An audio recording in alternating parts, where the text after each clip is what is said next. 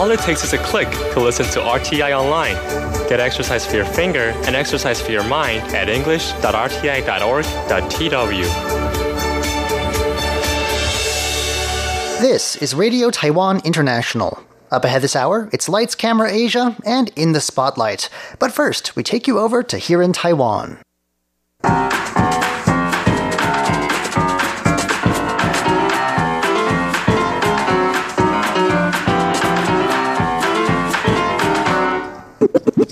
Hello and welcome to Here in Taiwan. Today is Thursday, June 13th.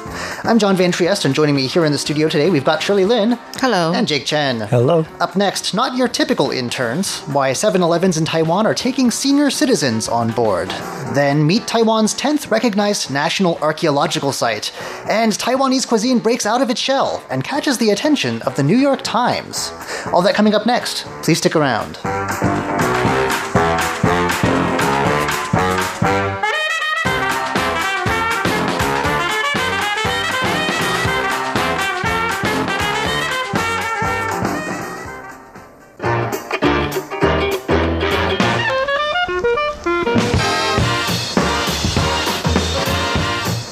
At a 7 Eleven near you, at least if you're here in Taiwan, that is, uh, you may soon see some uh, older cashiers and people helping out than you're used to seeing, maybe.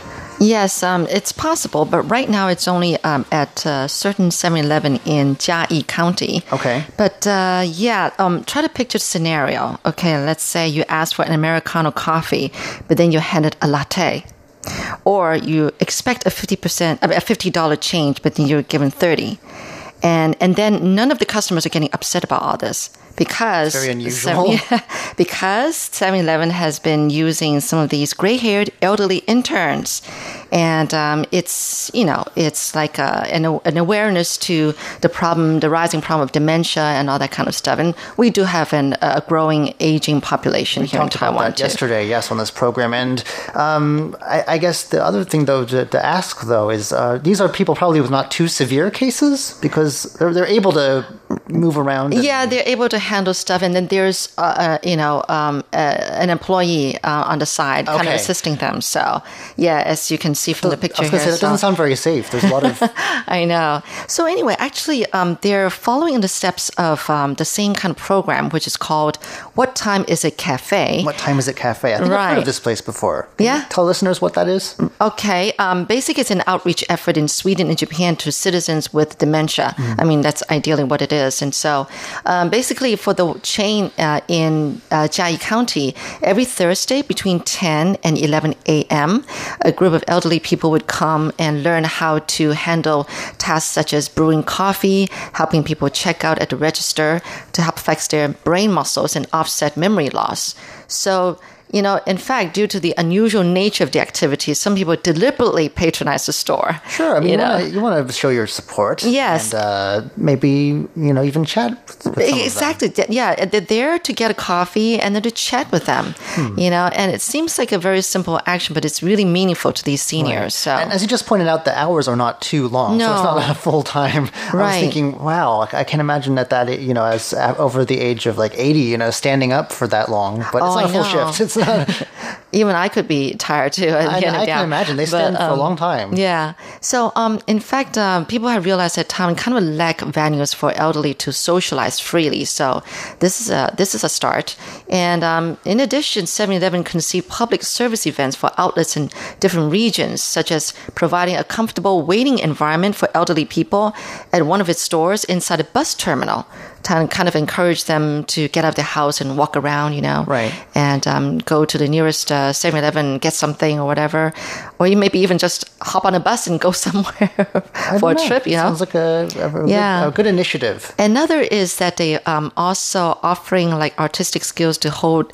Uh, I mean, uh, they, they're also holding classes at outlets for people to learn about local traditional arts. That's really interesting. So 7-Eleven's doing this? Y- yeah, yeah. Uh, Wait a minute. Yes, I think it is 7-Eleven. Yeah, uh, it's one of his other efforts. Wow. In inviting elderly citizens, you know, to possess, uh, to learn a unique artistic skill, and which is a great way to keep um, some of the local traditional arts in place, right? Right, And right. before they disappear and all that kind of stuff. So, I think this is awesome. Well, I, I mean, I guess it's, that's sort of what it is now. Uh, when I was at university here as an exchange student, we called the 7 Eleven below our dorm Club 7 Eleven because there, you know, none of us had scooters or licenses, so that's where everyone would go to hang out. So I guess it's true no matter what age group you fall into. Hmm.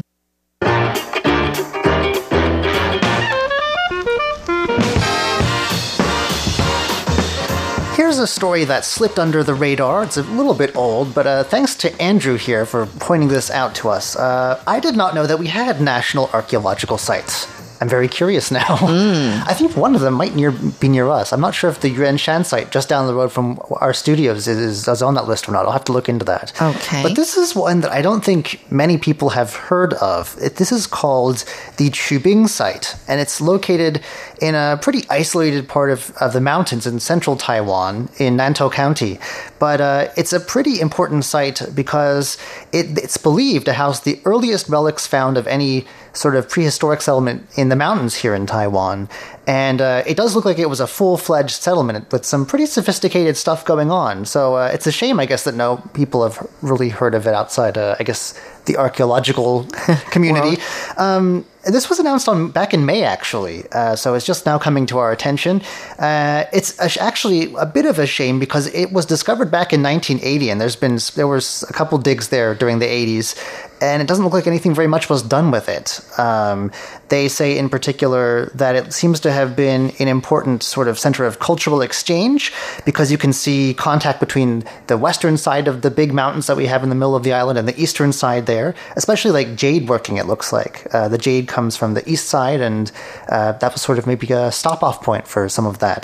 The other cool thing about it is that it has two distinct layers there, so you can see Stone Age and early Bronze Age cultures there. So there's thousands of years of development there to see too. And uh, they've unearthed bits of houses, uh, bits of coffin burials. Uh, these slate coffins that they used are it's one of only two places in Taiwan where they found these things. Mm. And they think there's actually because they just did some small little pits that there's probably a lot more under the ground right now than has oh. been dug up so far. So what they're hoping to do with all of this is turn it into a sort of an open air museum. Okay. So, because right now, you know, in, unless you're writing a dissertation or something, you probably haven't heard of this before. But what if you could sort of uh, bring it back to life for visitors? Like, let them see. Yeah, what, John, go there with your chisel and tool and start digging. yeah, uh, I, I, don't think I'd be allowed in, but um, maybe if I bring an Indiana Jones hat, I can convince them. yes, I don't know, but uh, apparently we've already got nine other of these sites like this that are important and no. designated like national archaeological sites. Really? I don't know where they all are. I have to I have to go on this tiny island of Taiwan. I'm so wow, that's amazing. Yeah, and this is an initiative of the Ministry of Culture, and they want people to like go out and experience it and look at it rather than just have academics studying it. Which I mean, that's important too. But uh, you know, it's right underneath our feet. Why shouldn't we get to know what's what's what used to happen here a long time ago, right? So um, it's not clear when all of this is going to happen. Uh, they don't have a timetable or anything like that, but uh, they say that uh, in the future they want to transform it into what into what they're calling an educational showcase. So uh, pretty cool stuff, and they'll have support from the local county government as well. And uh, I hope that they'll have more than just like the physical remains because it's not hard to tell what any of that is. You know, right. a couple of stones lying around. Uh, maybe they'll, they'll, put some interesting exhibits together. I hope so. It sounds, sounds like something to look forward to.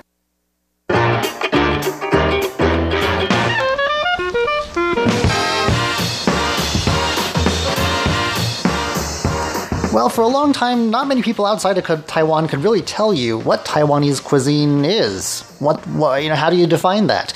That's no longer the case, and in the U.S. especially, thanks to some Taiwanese Americans who are dedicated to uh, sharing that cuisine with the world, uh, people are starting to get a taste for it. Actually, yes, for many many years. Okay, um, Taiwan's cooking um, used to exist just this under this vast umbrella of just Chinese food right, in is, America. And this comes to us from the New York Times, by the way. Right, uh, so yeah. Thank you for them to, for noticing us. uh-huh. So, like, for example, Richard He or Ho opened Ho Foods, and uh, it's a tiny storefront in the East Village. Um, it, it just opened last year. And his goal was just to serve one dish, and it's the best possible version of the single Taiwanese dish, beef noodle soup. Mm. Niu Mian, yes, and very so well liked. Oh, very much, yeah. And in fact, you know, here in Taiwan, we even have a festival for it, right? Every year, there's this uh, beef noodle competition. I don't know if we had one last year. I think we did, but a, a different agency kind of took care of that. The Great Taiwanese Beef Noodle Cook-Off. Yes, yes. And so, because this dish is so loved, um, he was saying that everyone from Chinatown aunties to fellow Taiwanese American chefs to curious tourists have been showing up at his restaurant, tasting his soup up to and to see if it was up to their particular standards. Well, everyone and then has their own. yeah, that's exactly what happened because every Taiwanese mom who came in told me a different secret to the broth, and like you know, apple, cilantro stems, and anise. star anise, and that's everything. The one It was like you can smell. That's how you know it's uh, noodle soup, beef noodle soup. Is that an- Anise. anise, smell? Yeah, Yes. right. And so, um, anyway, uh, basically, Taiwan has really experienced many transformations of demogra- um, demography and culture, technology, and taste. That the food now, you know, we insist on having its own identity, not Chinese food under that branch anymore. Well, there's a lot of dishes that I don't think I've ever seen. I mean, there's some similar things and Yes. some things that are probably identical, but there are some things that I don't think you could find over there. No. I'm thinking of uh, well, then, which is oyster omelet. right. I'm not sure if that has made it over there yet, but I'm sure it will get there someday. Somebody day. needs to introduce that to the world. That's a pretty, Yeah. pretty nice thing. Very good comfort food there. Right. So basically, Taiwanese food is announcing itself. It's not new to the United States, of course, but it's going to be transformed totally by some young Taiwanese American chefs and also restaurant owners. Now, there's another uh, restaurant, because this has been talking about uh, kind of introducing several different restaurants, but there's Right. another one called um, uh, 886, which names after Taiwan's country country code. Oh, that's right. You do dial that 886, first. yes. And it's uh, Eric Sze, who uh, grew up in Taipei. And his restaurant is near Mr. He's restaurant. And uh, it reflects the mix of great food and lively atmosphere at Taiwan's popular beer houses. So we're talking about 热炒, like Oh. quick stir fry. Would you call that a beer? I mean, there is a lot of Well, beer. It's like- yeah. I would think I would call that like a seafood shack. That's sort of more what it is than a beer house. There's it's beer house slash seafood shack. Okay, Right, right. That's very specific to Taiwan. I don't think there's anywhere in the states that I know of. Yeah, right. that well, of course, that. it also has meat dishes, but uh, like he actually um, um, uh, he makes this like extra huge size fried chicken cutlet with hamburger bun on top of it. They're Americanizing it. Oh gosh. But basically, it's talking about you know paying homage to Taiwan's these large size, like the size of your palm, spread out, you know, kind of um, fried chicken. Yeah, that's true. And, there's one um, place that there's one shop I know of that's called I think it's a chain. It's called Bigger Than Your Face. That's actually what it's called because the, the Uh, claim right. goes I that think the it should be- size of the chicken is bigger, big than your face. face. And then there's also a tube of meat and sticky rice called sausage party. I guess it would be 大米肠包小肠, Which is it, which another- is the you know it's a. uh, rice sausage Within a rice chopped in half and then sticking a, a, a meat sausage in the middle. It's a sausage within a sausage. So if you like sausages, you'll definitely get your sausages worth. Yeah. This one. So I think um, this is really amazing. Oh, there's another one. Now, this was started by a chef called Trigg Brown. Now, that definitely is not a Taiwanese name because he's not Taiwanese. But the thing is that he happened to um, be mentored by a chef from Taiwan, and he traveled with um, this Taiwanese chef to Taiwan many times. And um, he opened a restaurant called Win Son, I think.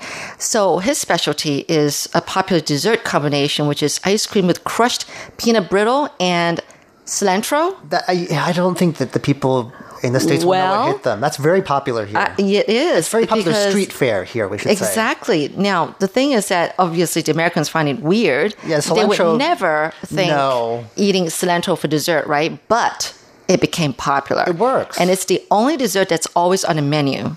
Right. Uh, in terms of desserts, yeah. And I, I wonder if he had to import that peanut brittle shaver because they have like a big block Oh, of peanut I brittle. know. And there's like a scraper that they use to shave bits off of it into the ice cream because you have to have that as a topping. Exactly. You- It's not too big of an equipment, so I'm sure you, you can- can, just there's nowhere that you can buy one, and yeah.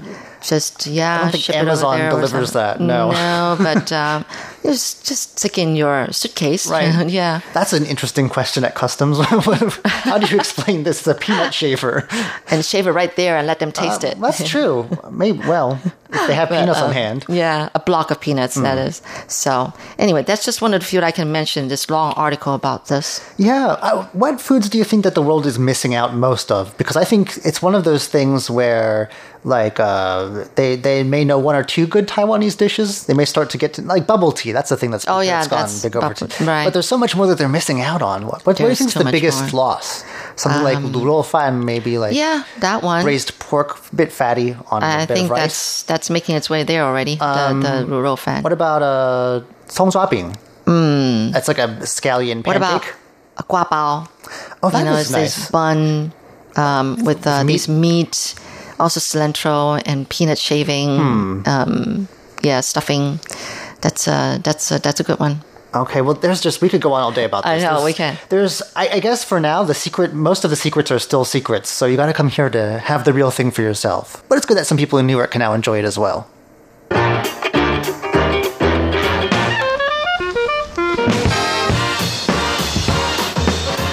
Well, it turns out that when it comes to weight loss, Taiwanese people have a lot of misconceptions. Here are five of the most common.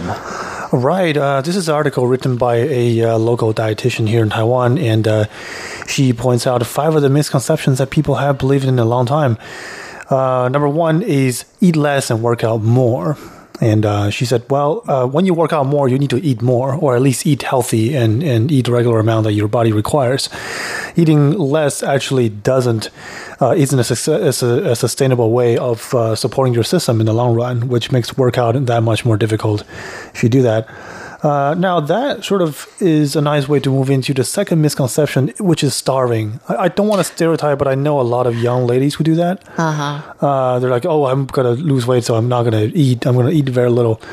The dietitian says that, um, well, starting and after a while, your system kind of goes into this emergency break. It sort of shuts off a lot of the, or at least reduces a lot of the functions and slow down your metabolism because you're simply not providing enough nutrients for your system to function, and that leads to much, much more harm than than uh, you can gain.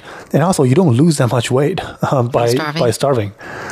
So there's that. Um, number three, this is interesting. The intentional and, and very often excessive removal of oil and starch from your uh, diet. Basically, all the foods that we just mentioned, you can't eat anymore. Right. There's a lot of oil. Right. Uh, a reasonable amount of oil and uh, starch, which provides you with carbohydrate, uh, it, it's just required for your system to function on a proper basis. Uh, so, yeah, not having enough of that or having very little of that leads to bad hair, bad skin, uh, lowered immune system. I can keep going on and on. There's a pretty long list here. So, yeah, there's that. Um, the first one is pretty interesting. The first one is about relying to uh, uh, relying on Chinese medicine to uh, lose weight. Really? That's, No. that's, that's, that's not, that's been debunked? This one, actually, no. This is the only one that is that does work. Oh. Oh, it, it is okay. work, and Okay. it, it has minimal uh, harm to your body. Uh, it actually, like, there are Chinese medications with very little side effects that help accelerate your metabolism, so that in turn does burn more fat. Problem is, the dietitian says, well, Chinese medicines does have very little harm. You can't eat that for your whole life, right? I mean, you can't just eat that in a very long run. It's just not a, it's just not a, a, a tangible way of lose weight. You can't you can't make medicine part of your your regular diet. So Pill popping people. right, yeah, there's or it's not herb very- herb eating. You know, I don't it's think it's pills. very um, sustainable in the long run. You have to find better ways to maintain a healthy, balanced diet and Mm. exercise enough in the right proportions. Right. Basically, that, that is the gist of how you lose weight. And there you go. You said it. Uh, the last one, this one is comical. Uh, acupuncture. Um, I don't think that does anything for weight, does it? it does. It does make it, it does make you healthier. It make your uh, blood flow better, but that doesn't make you lose weight. You still need to resort to, like you said, exercise and eating properly. Oh, Jake, but that involves work. I don't want to do that. I don't want to. I don't know. Well, I guess uh, you know we are ingenious. We humans will find any excuse or workaround To- to to not work. actually, yeah. Right. So. I guess that's what it comes down to. Anyway, that does it for today's edition of Here in Taiwan. I'm John Van Trieste. I'm Shirley Lin. And I'm Jake Chen. Don't go anywhere just yet. Coming up next, it's Lights, Camera, Asia, and In the Spotlight.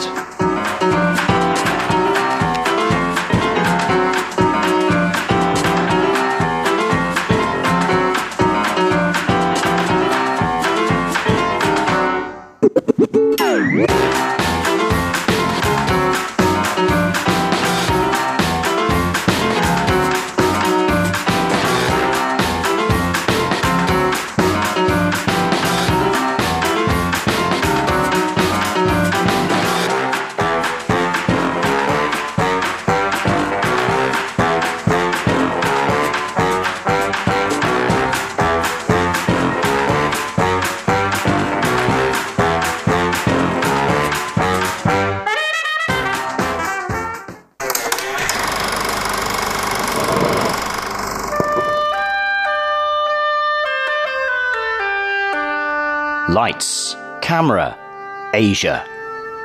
A look at Asian culture and history through the lens of cinema.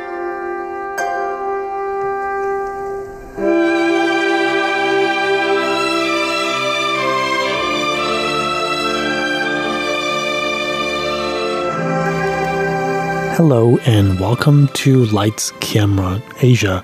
I'm Jake Chen. In the last several weeks, we've been talking about Lost in Translation. It is one of my favorite films, and it is what I think a soulful, soft spoken tale of two Americans at different stages of their lives who form an unlikely bond when they meet in Japan.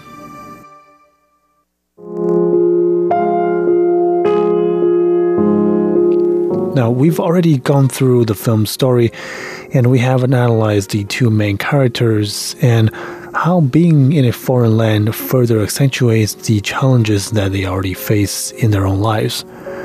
These challenges range from loneliness and a lack of communication between them and the people in their close proximity, such as families, friends, and others. But despite having said already much about the film, I think one main motif or recurring element of the film still hasn't been addressed. Then we simply need to ask ourselves one simple question to point our attention to that motif. The question is pretty simple. If the director needs to tell a story of two strangers meeting in unlikely circumstances, why is the film set in Tokyo, Japan? I mean, surely the director could have directed a film in which two Americans bump into each other in America, and that would be good enough of a premise to drive the story forward, just like many films have done in the past. Not to mention, producing a film this way will be economically a lot more viable than moving an entire team of production members all the way to Tokyo, Japan, right? I think the director, Sofia Coppola, who incidentally was nominated for an Oscar for her outstanding direction of this film, has a much bigger ambition than just telling a romantic tale. Sure, Lost in Translation is an awfully, awfully loving and touching movie, but its backdrop is equally as important as the two main characters that live in front of it, if not more.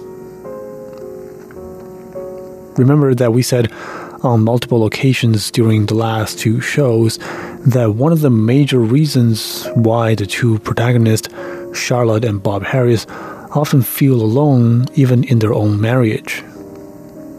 Well, a major reason behind that is that they don't feel connected to their partners and that they find themselves not having a lot of things to talk about and their partners seldom are interested in listening. What we didn't explore is this question so, what do the partners focus their attention on?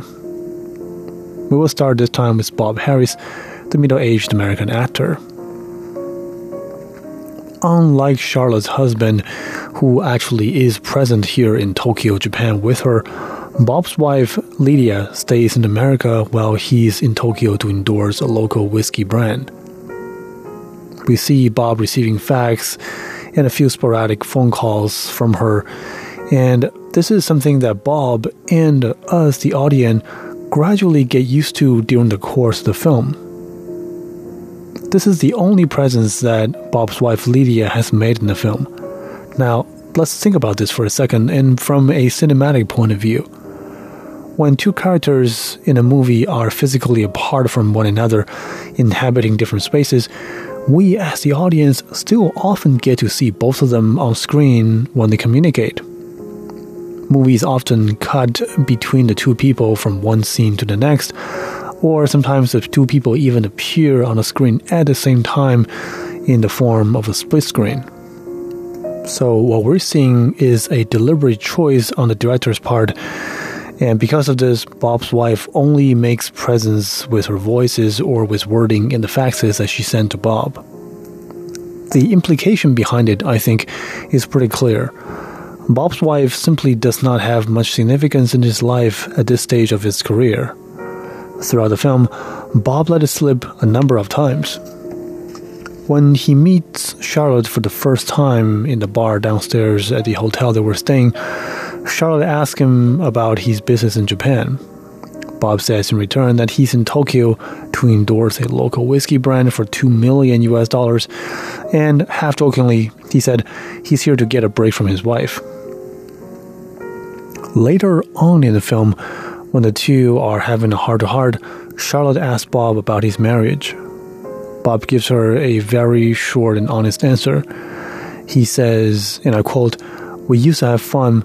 She used to come to the movies, but now she's busy with the kids, and the kids don't often need me there. Notice how Bob says, We used to have a lot of fun. This means that his marriage is no longer as enjoyable for him as it was when they first started. The reason were gradually presented to us throughout the film in different conversations. The messages that Bob's wife sends him have been about nothing but mundane subjects, such as asking him to pick from a number of color swatches of burgundy for the carpet of his room in the US. A number of times, his wife also cuts him off or leaves him hanging when they're having a phone conversation. We can focus our attention on just Bob and his wife like we have in the past few episodes.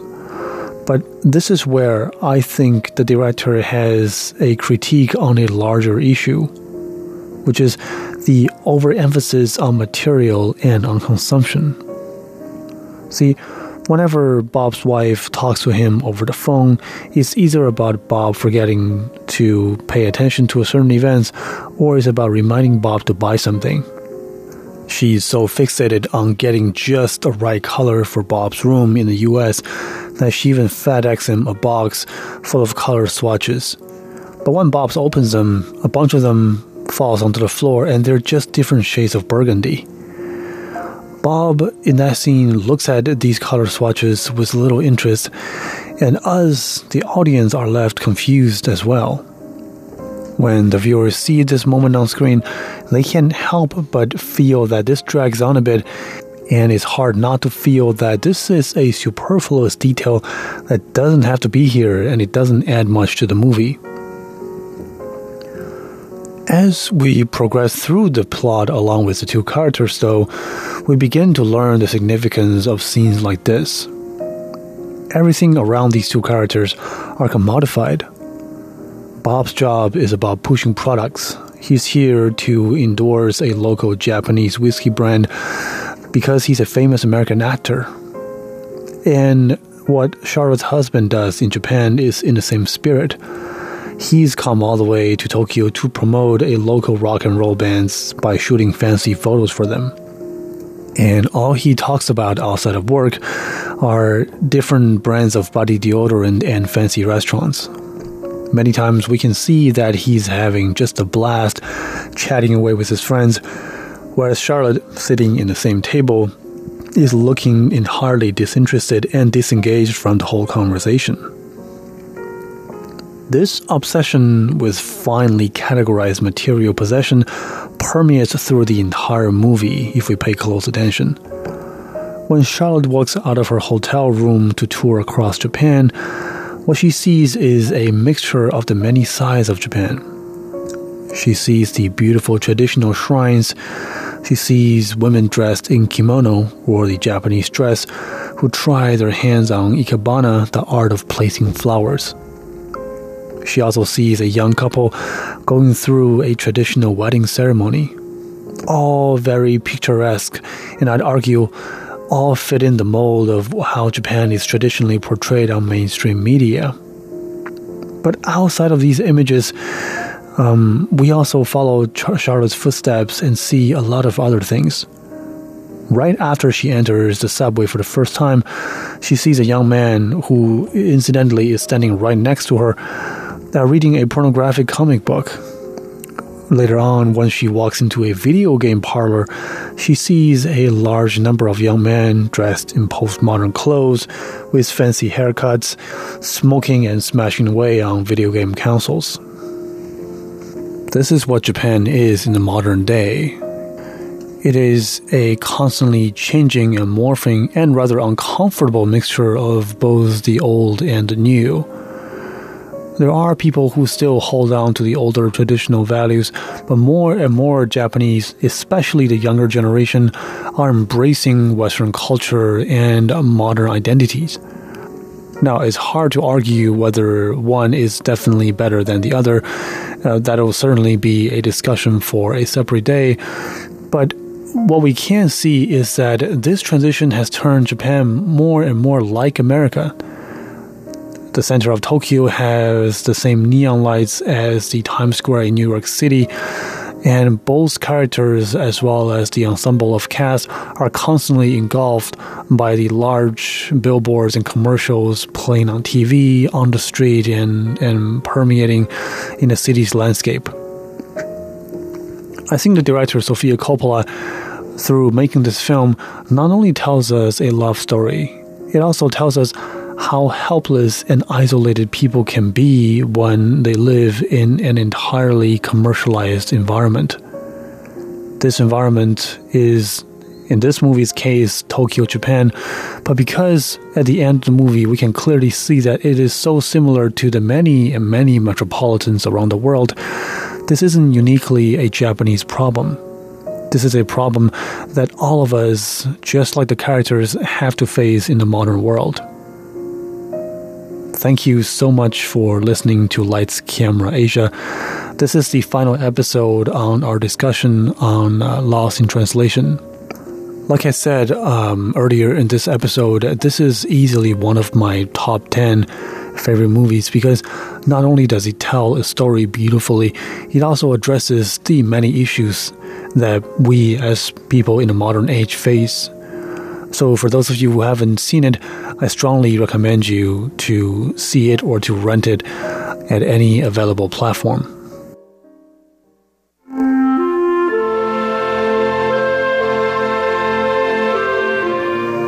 Thank you very much again for listening to this mini series. And next week, we are going to shift our attention to Hong Kong, an outlying island of China and we're going to see a series of television shows that have grown to be quite popular in recent months. It is called Hong Kong West Side Story, and it tells the many stories and tales of challenges that average Hong Kong citizens, that average residents in Hong Kong face every day.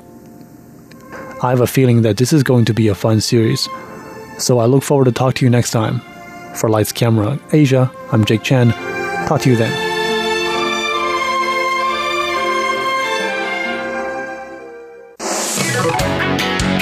Ladies and gentlemen, here's Shirley Lin with In the Spotlight.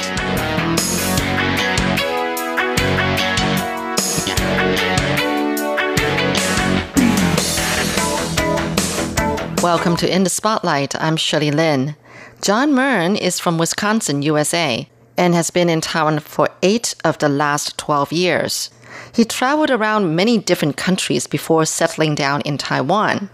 Besides having a regular job, he is also the founder of All Hands Taiwan, which is a platform for helping foreigners find jobs easier in Taiwan. We're going to learn more about how John's doing that on today's show. But he begins by telling us a little bit about his current job.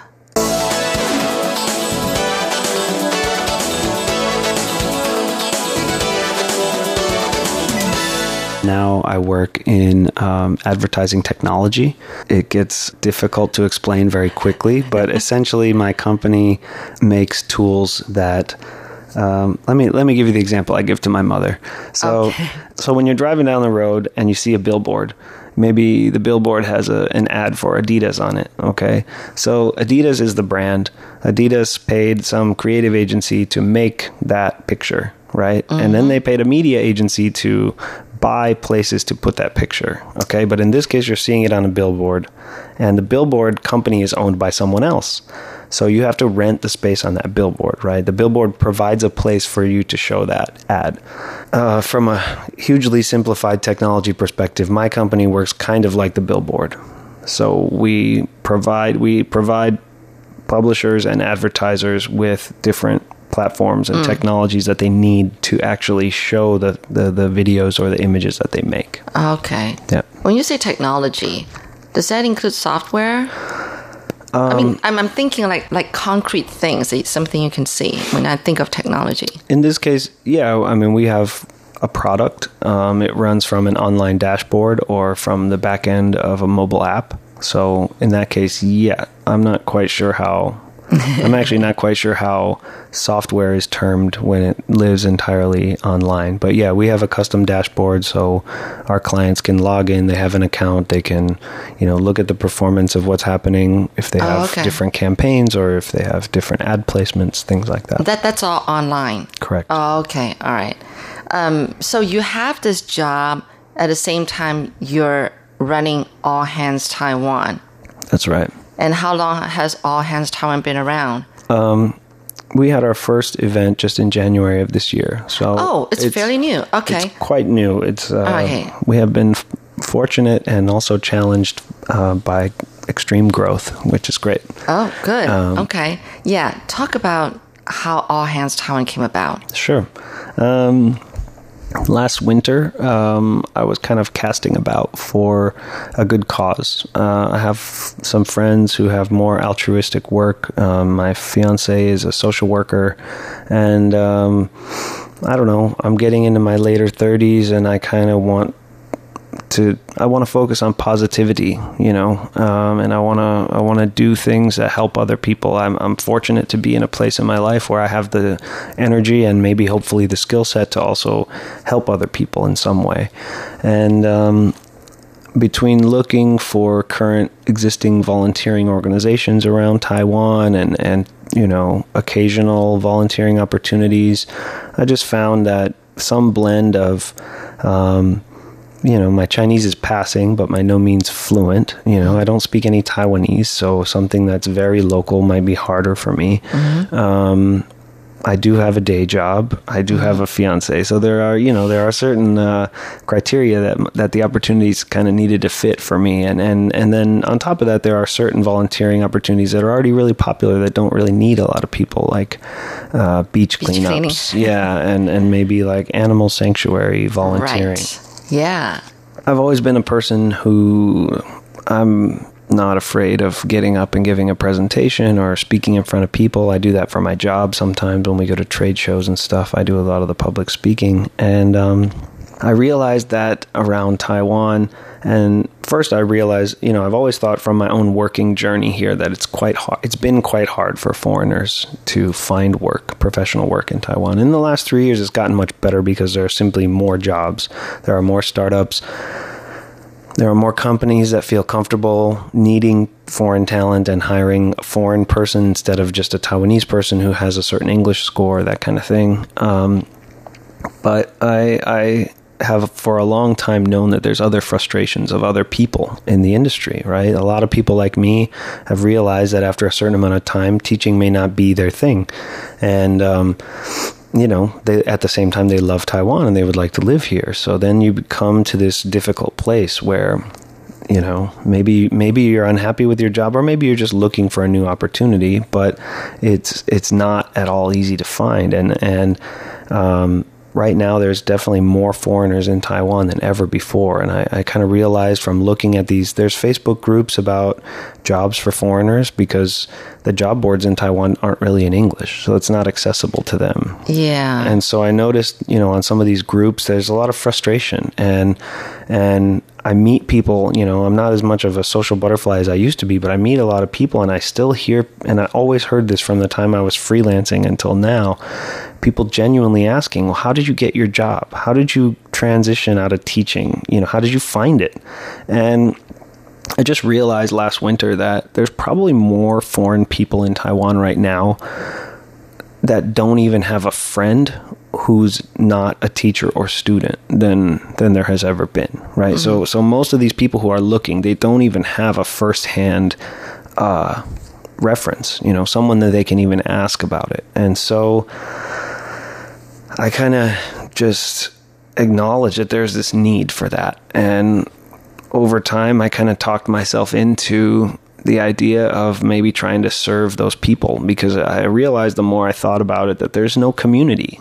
There's hmm. not a community of these people, right? Mm-hmm. Like there are groups of friends and, and mixed foreigners and Taiwanese and groups of only foreigners and you know that kind of thing. But there is not a community and there are not events that serve uh, foreign language speaking professionals or or job seekers, hmm. and so that's kind of where I realized like okay, well I could help. I can try to help here, and we'll see what happens. And so the original idea was to have a set of four events, um, and uh, you know, if nobody showed up, then we could kind of dust our hands and say, fine, if you guys don't want this, you know. But the hope was obviously that we could start some great conversations. And the goal was not is not only to focus on foreigners over time. It's just that's the biggest area of need. There are, you know, other than big international events, there are very, very few English speaking professional events here in Taiwan, whether it's a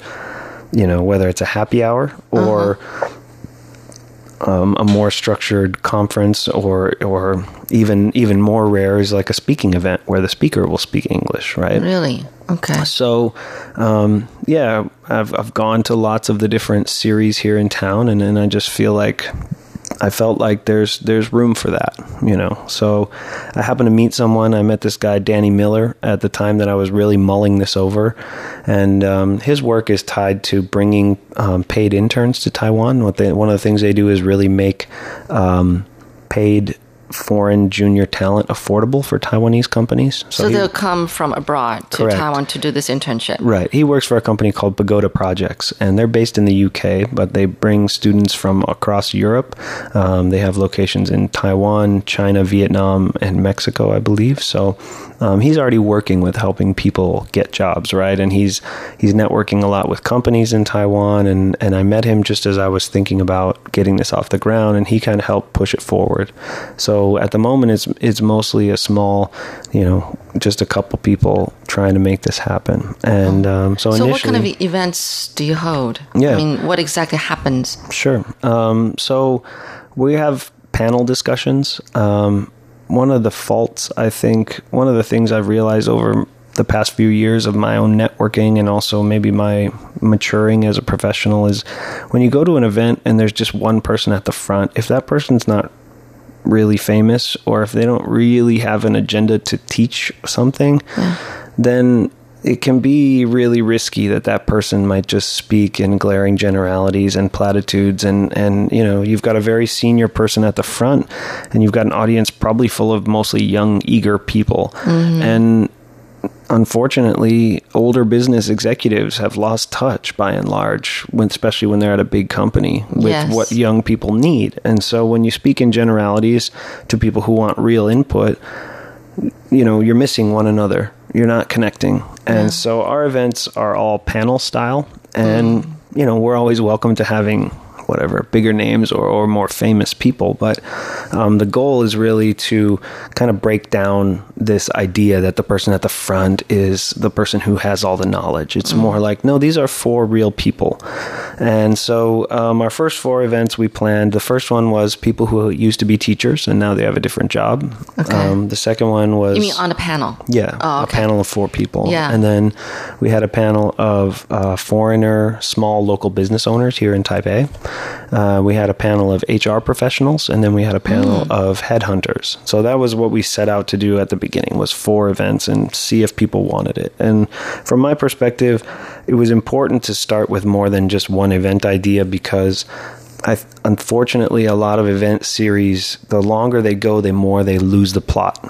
And also one of the things about I think about foreigners in Taiwan is um, there's been a lot of goodwill ideas and efforts whether it's you know from the government or from the private sector but a, a lot of them don't get followed through on. And so i also wanted to show that there's going to be a series and i wanted to show people like we have thought about this. These these events make sense together. You can if you're looking for an opportunity then all of these events will make sense to you. And as long as you think our product is good at the first event you know hopefully you have reason to come back again and to tell your friends and that kind of thing You're listening to In the Spotlight with Shirley Lin. So you got a full house on all four Yeah. events, right? Yeah, yeah. We that's the, the the good problem that people have been telling us about recently. yeah.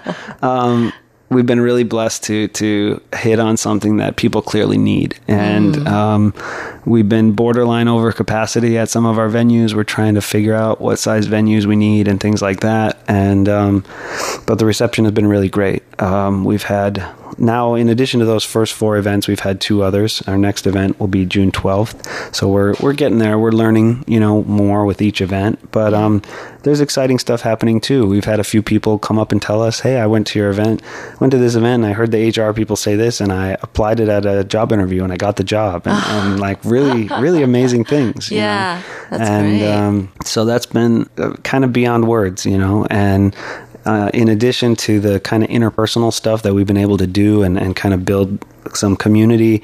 On the other side you know there's other organizations taking notice too. And um, in that respect we've kind of gone from uh, a couple guys going like hey let's have let's let's help people out and just in a few months we've commented on we commented on the new economic immigration bill which is being Yes. forwarded by legislator Karen Yu's office. uh so we, we actually read the bill and gave feedback, which is something I never would have had the opportunity to do before. Um, you know, and, and we just find we're finding ourselves in meetings with people and organizations that six months ago we certainly would have thought we're well out of the league of where we were even aiming you know? So um, there's initiatives with crossroads taiwan um, who have recently founded um, what's called the alliance for a global taiwan.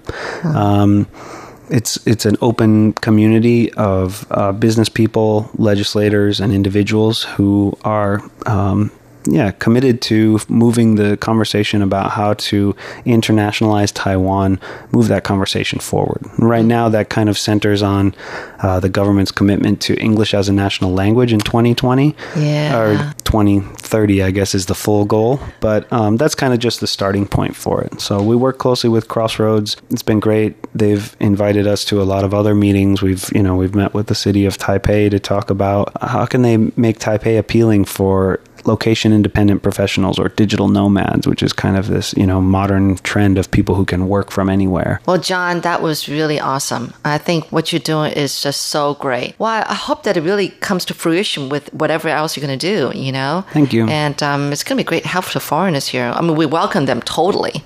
And there's so many foreign friends that I know who originally came on vacation and then end up staying. Yep. So that's how lovely this place is. So, and we love to have people like you. So Thank you. Thank you, John. Thank you. And good luck with everything. And I guess you're going to be getting married soon? That's right. Next year, fall of next, next, year. year. All Yeah. right. Well, congratulations ahead of Thank time. you. All right. That. Thank you, John. Thank you. Keep it up. Thanks for having me.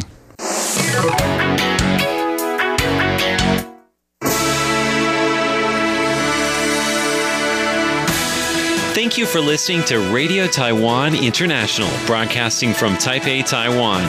Check out our website at english.rti.org.tw. Again, that's english.rti.org.tw for the latest news and features from Taiwan.